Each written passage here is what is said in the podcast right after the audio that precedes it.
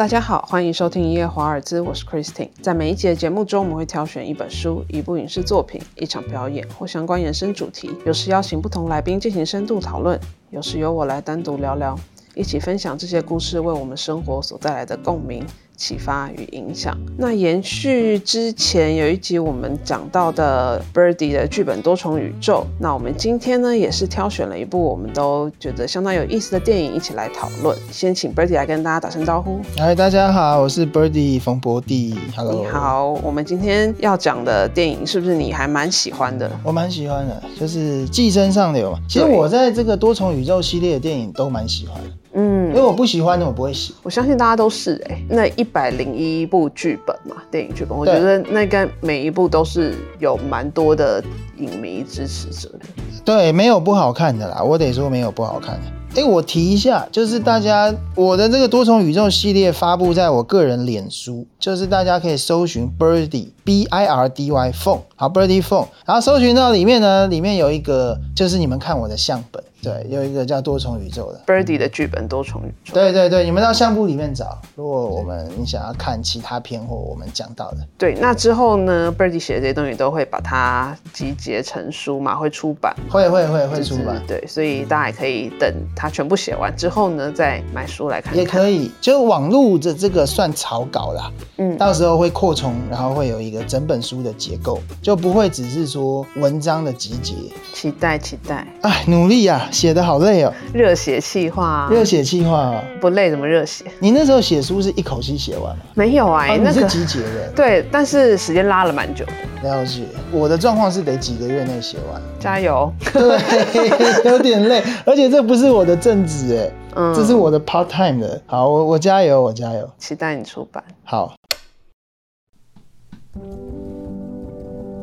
寄生上流呢？它其实，在几年前嘛，它是第二十九届奥斯卡金像奖拿下了最佳影片啊、最佳国际影片、最佳导演跟最佳原创剧本。其实大家看的是算是津津有味吧。后来还有再上了黑白版，OK，就特别出了黑白版的。我觉得两个都看起来都有不一样的感觉。了解。那你是不是觉得呃《寄生上流》它的剧本是有一个很明显的架构？哦，我觉得《寄寄生上流》的剧本非常漂亮。嗯，那我这边的漂亮，其实它不像是浑然天成，而是设计的非常精巧。对，那之前跟 Christine 也有聊到，就是说它它很精密，然后它算的很准，工整。工整，所以我觉得它的漂亮是在这种漂亮。那有一种漂亮是你看不出浮躁，你很生活感一气呵成。但是寄生上流的漂亮是那种塞的很好。嗯，有些人可能觉得太塞，但是你不得不说它塞的很准。对，像大卫芬奇就是那种塞的很准。呃，也是塞的很准。那它不止故事的结构塞的准啊，就讲到镜头啊、画面啊、构图也都塞的很准。但这不是我的专业，我今天又不讲这个。对，我觉得这故事结构是嗯某种厉害。对你来讲，它这个剧本很漂亮的地方是在哪里呢？很漂亮的地方，第一个它有一个非常目前很政治正确的议题——贫富差距。嗯，然后它有一个非常讨喜或很有商业性的类型，叫做犯罪，有点悬疑，有点悬疑，有点悬疑。那基本上犯罪这个，因为你说贫富差距这个题目好像很硬，就这个社会议题是很硬的。但是你跟犯罪跟悬疑锁在一起的话，那就会有一种娱乐性。就我们会想要好奇说，你们这一家四口到底要用怎样的方式来干坏事？就我觉得犯罪电影本身就有这种钩子，然后另外一个我觉得它的高概念也很棒。所谓的高概念就是一句话可以讲出来，让整出戏跳出来的，就是他们一家人要假扮成一个身份，混到一个上流阶级家，然后一家人假装不认识，然后在里面兴风作浪，兴风作浪，然后那个骗吃骗喝，然后假装过着有钱人的这种生活，像是翻转了阶级的这样。对对对。你觉得他的剧本之前是不是有提过？就是它是一个三幕剧的变形。对我那时候用三幕剧的结构来讲这出戏，但其实这出戏其实更像是一个希腊悲剧。那我讲一下两者我对我来说的差别啦。那三幕剧其实它的前面两幕其实跟三幕剧是很像的。那三幕剧第一幕就是角色在一个他平常的状态。第二幕就是说一转二的时候，角色常常会做出一个有问题的决定，嗯。或者是一个错误的决定，然后这个错误的决定就会引发一连串的效应，嗯。一连串的海啸，多半会让角色一开始可能很好，后来会越来越惨，越来越惨，因为那个决定有问题。所以到了一般的三幕剧呢，到第二幕转第三幕的时候，角色可能会在最惨的时候产生一个 enlightenment，就会发现说啊，原来我错了，或原来我这样子是有问题。嗯所以一般的三幕剧在第三幕的时候就会来一个超级大反扑，嗯就是角色就是顿悟了，然后要挽回所有的错，把一开始的错误决定给扭转回来。嗯那三幕剧其实大部分的好莱坞电影或一般商业片都是三幕剧。就是所谓有正向结局的片子，角色犯错后越来越惨，最后会让角色能够让一切弥补。那三幕剧一般是这个机制啊。那你觉得《寄生上流》反传统的地方就是是哦，对，它这是一个悲剧，是他们一开始也犯了一个错。就我们先看结局，是他们一家四口家破人亡嘛，嗯就是爸爸，就我就暴雷，他就是一辈子关在地下室他也杀人。就以结局来看，他是一个悲剧。这个悲剧呢，如果我们往前倒推，其实是有倒推到他们第一个错误的决定，就是想要混进这个家，用说谎，用去把本来的司机斗掉，把本来的管家斗掉，一家四口混进去。其实他们一开始因为贫穷，因为贫富差距而做的这件事情，想让他们有个好一点的日子，或过一下那个上流的干瘾，这件事情导致一连串的错。然后到了二转三幕的时候呢，三幕剧可能会让他们有赎罪的机会。那我觉得这一出戏是一个悲剧，它不像三幕剧，更像希腊悲剧，是他们知道自己的错之后没办法赎罪了，就是赎罪失败，或者是说男主角，呃，我说那个爸爸，他也不想赎罪了。他认知到他的这个问题跟贫富差距下他的无力感所做的错误决定下，他是越来越错，就是一发不没有办法挽回任何事情。没办法挽回。对，其实还蛮多人有讲到，就是《寄生上流》跟呃希腊悲剧的呼应啦。对我那时候有读到，就是奉俊昊有自己有出来解释，但是我觉得导演出来解释这种东西，当然就是是一个参考，可是我觉得也是一个你可以去思考的一个一个方向啦，就是看你有没有跟你的感受一样。但我觉得他讲的还蛮有趣的，因为你刚才讲到阶级这件事情，他说很多人说这部电影是关于阶级斗争，是但是其实里面的阶级，他们并没有想要去跟权贵阶级去抗衡，他们没有想要去对抗或者去有任何的呃，比如说我想要达到你的位置，或是你也可以，为什么我不行？他们没有这种行动，嗯对，所以他们就只是跟自己展开对抗。其实那条界限是很清楚的，贫富的界限还是很清楚的，他们并没有真的去翻转这条界限。然后有钱人永远都可以留在那条线后面，不管是他刻意想要留在那条线，或是他无意识的想要留在那条线里面。就像那个普社长，就是有钱人的爸爸，他没有想要去知道任何事情，他也没有想要去理解，就是他眼前所谓在他们家劳动的这些穷人到底发生了什么事，他完全没有兴趣知道这些事情。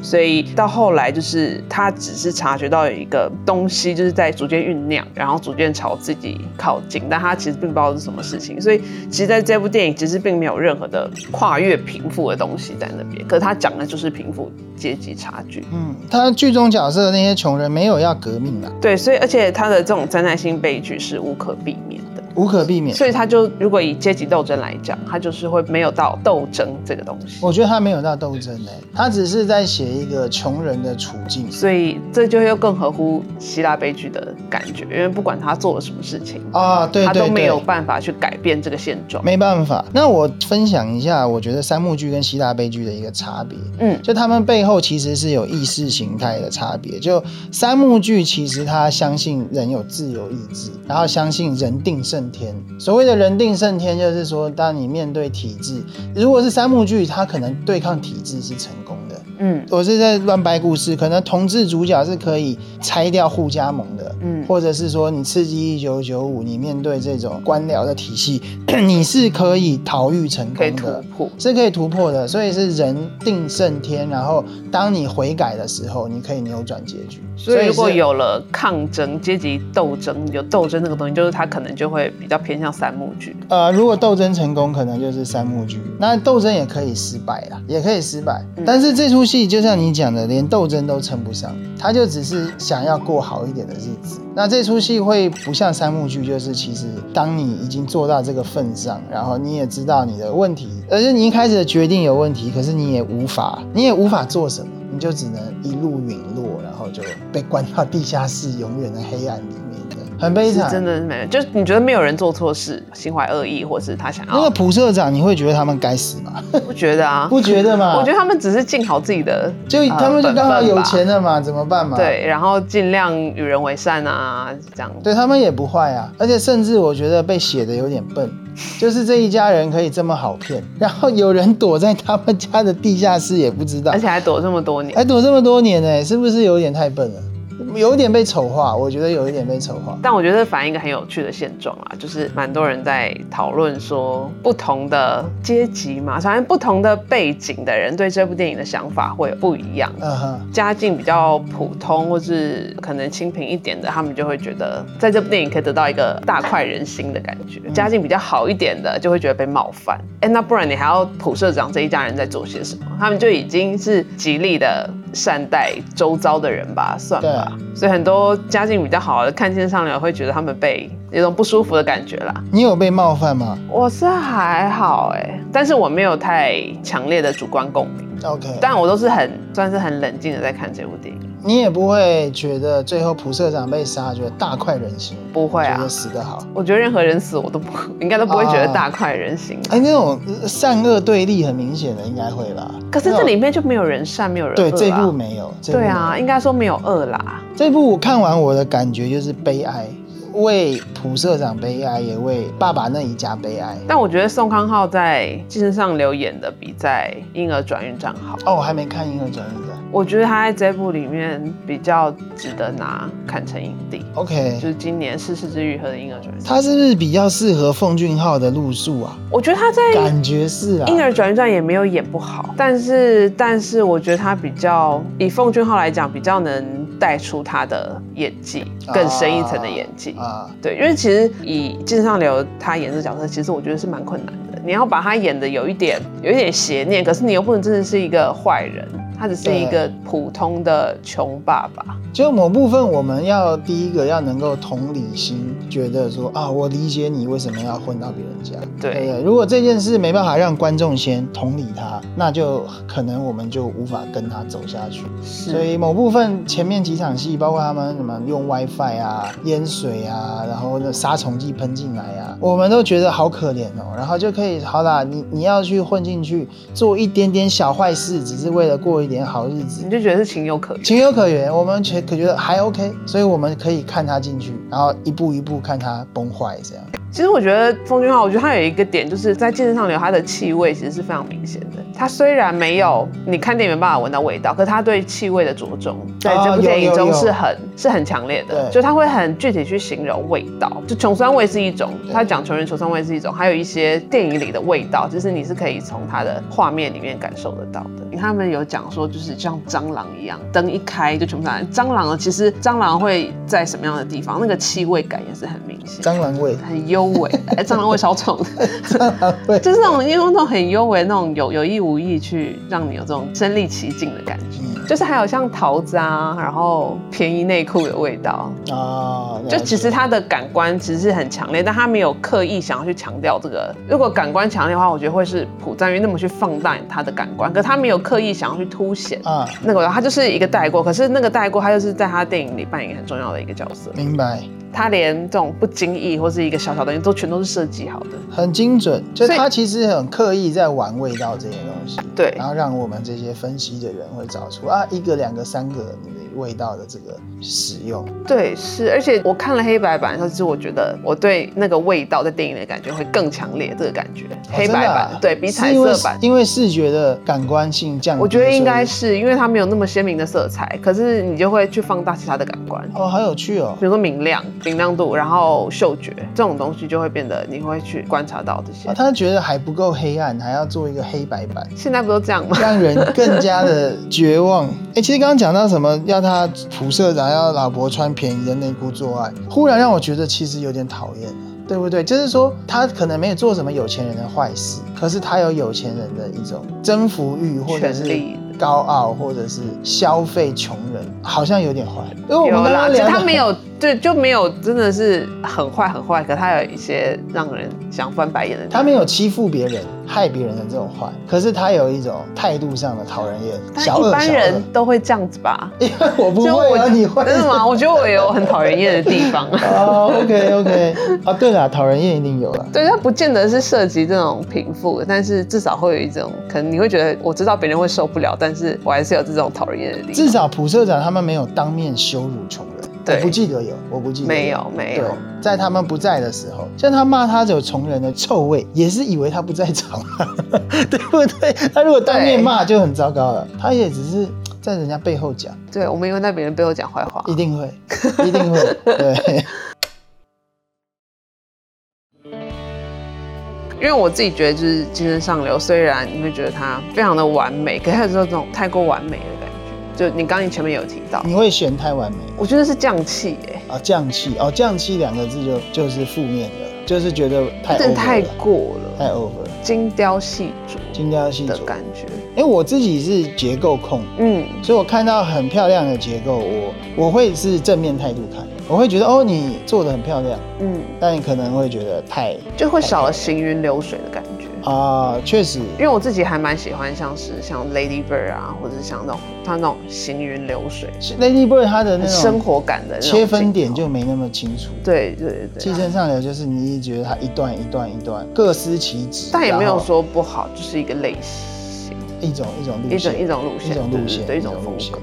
是。所以你比较喜欢没有，我都喜欢，就好看就好，我不会觉得觉得它塞的很扣分，我觉得塞的很漂亮，但行云流水好看也很好。但你觉得它这么高评价，然后这么多人喜欢的原因是什么？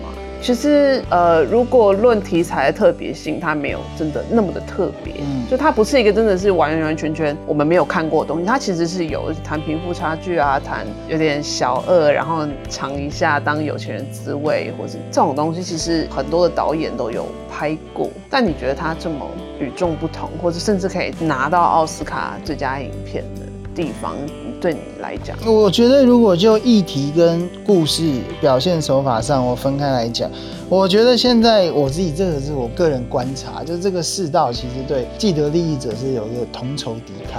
我觉得同仇敌忾真的是有，不管是说小丑受剥削的人的这种反击，嗯啊，甚至把别人杀了，然后小丑是只把这个城市弄得乱七八糟。可这个剥削可能是整个社会的体制的剥削，并不是说有某一个人刻意要去剥削你或者什么。可能不是这种比较像是一个对体制或者对社会的反抗。但好这种故事好像写这种体制的剥削，要有一个体制的代表人物啊，就是体制的代理人，就是他今天就是作为这个体制的代表来给你反抗或者给你弄。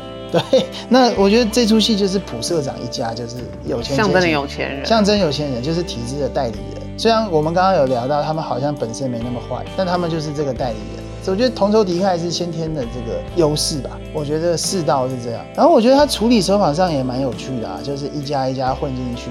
就是我我自己啦，我看犯罪电影会被吸引，是我会被其中的聪明吸引。嗯就是说你出了一个什么招，用了一个什么 trick 来犯罪，然后我觉得他们这个东西可能本身是讨喜的，嗯就他把内裤放在车上去栽赃司机什么，我觉得很有趣。然后它里面有一个东西，其实大家都瞠目结舌，就是那时候大家会觉得有点超展开，地下室还藏一个人，就是这个东西，我那时候看就觉得哇，我那时候觉得很屌，他说这戏可以写到这个份上，一般就是他们混进去，然后就慢慢要变康，就这这样就得了。结果他现在地下室还藏一个人呢，就再买了一个对我觉得在剧情上蛮厉害的啊。然后最后地下室也不是像消费一次就算，哦，最后爸爸永远在地下室，哦，那我觉得这个符号就很漂亮，而且他们家本身它有一种轮回的感觉，有一种轮回，对，而且它这个是是那种恶性循环的轮回，有钱人还在上面过得好好的，还还是过得好好。钱人在住，然后下面就是恶性循环，而他们家本来是一个叫半地下室嘛，对，就一半在一楼，一半在 B one 有点像我们阳光屋啦，啊，阳光屋它可能屋比比阳光屋还要在环境再更差，更差。然后他本来还一半阳光屋，然后最后变在地下室，完完全全在地下，完全就是更就更惨的感觉。很惨。然后儿子还状况也更糟，变得不是正常的人，啊，对啊，状况更糟，就家破人亡。就是这种报应回到他们身上的感觉。我有我有电影圈的朋友很不喜欢，他就说你就愤怒，你就骂了，你就控诉后，然后呢，你告诉大家就是说无解。可是现在电影不不就这样子吗？现在比较应该说没有电影能够为现状提供任何的解药。对了，所以李安那时候好像就讲说，电影就是唯恐天下不乱。谁讲？李安啊，李安。OK，对对对，没错，每个电影都是一团混乱，唯恐天下不乱。对，就是就是他虽然是要点出弊病什么，可是一点了之后，你会觉得这个世界会变，就也没变得比较好，就反而好像变得更乱一样。因为我觉得他可能就是说出来了，好可怜，可是他也没说出一个可怜的根源嘛。可是可怜，我觉得可怜是因为儿子变得不太正常，然后爸爸又被关到地下室去。可是如果到当时，如果变成是普社长这一家人这样，当然会说有钱人可怜啊，活该，怎么会就是活该遭到这种待遇？如果对，如果也可怜，对啊，他们只是受了一点轻伤，就也是这样子，就没有其他的状况。可是穷人反而有更多的损害。对，两边都有损害，但他就没有讲到是什么东西造成了双输。对对，好像就没有挖到那个东西。对啦，是是，对不对？可是现在社会好像就这个样子，就是帮大家泄个愤。对吧？这出戏帮大家泄个愤。你们讨你们讨厌的有钱人的嘴脸，我们也拍给你看。我们最后也让他吃了一刀了，这样 是不是？然后呃，我们也帮你砍了他一刀的。好，那谢谢大家这一集的收听，然后呃，也谢谢 Bertie 的分享。如果各位听众喜欢我们本集的内容，也欢迎持续关注我们刚刚提到的 Bertie 的剧本多重宇宙，然后也可以透过脸书专业耶华尔兹以及各收听平台给予我们建议与回馈。那我们下次再见，谢谢。好，谢谢大家，拜拜，拜拜。